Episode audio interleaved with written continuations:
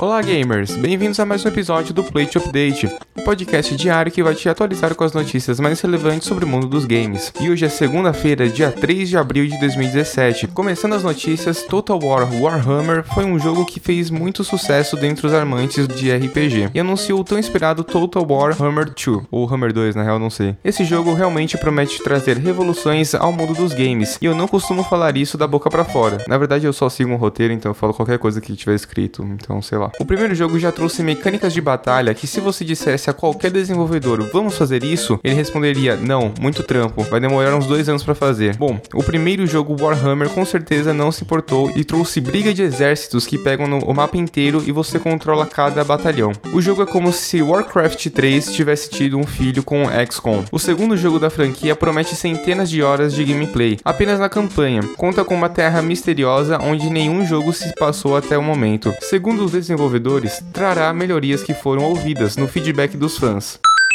Agora, dando uns passos para trás, falamos sobre como Mass Effect Andromeda realmente tinha sido um tiro no pé e como fãs estavam furiosos com a qualidade final do jogo. Apenas basta pesquisar as cenas mais icônicas do novo jogo e você vai entender do que estou falando. É rir para não chorar de tão toscas as animações. Enfim, a BioWare, produtora da franquia, sendo que a EA é a distribuidora, respondeu às críticas do jogo, dizendo que eles estão trabalhando contra o relógio para trazer melhorias significativas ao jogo e que uma explicação mais específica seria dada em 4 de abril. Além de conter um update para melhorar a qualidade do jogo. Se você comprou o jogo e está pistola com a qualidade inferior a muitos jogos de PlayStation 2 e não pode devolver o jogo, talvez isso te anime um pouco. Acredita-se que as updates serão muito mais benéficas ao jogo do que as updates de No Man's Sky, por exemplo, sendo que a BioWare é uma empresa grande e de reputação.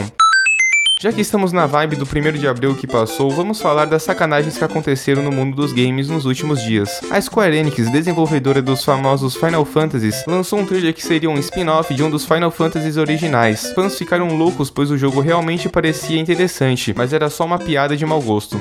Parece que a trollagem não é só coisa de brasileiro. Agora, uma piada que parece que é piada, mas na verdade realmente está acontecendo. World of Tanks, um jogo free to play que realmente é bom e possui umas mecânicas de combate entre tanques bem interessantes, anunciou que agora você pode batalhar em Marte contra outros tanques. Sim, por tempo limitado, você pode pegar seu tanquezinho e sair atirando em aliens e naves alienígenas, caso isso seja algo que você queria. Acredita-se que é por tempo limitado, então aproveite para matar uns aliens com um tanque de guerra, por que não?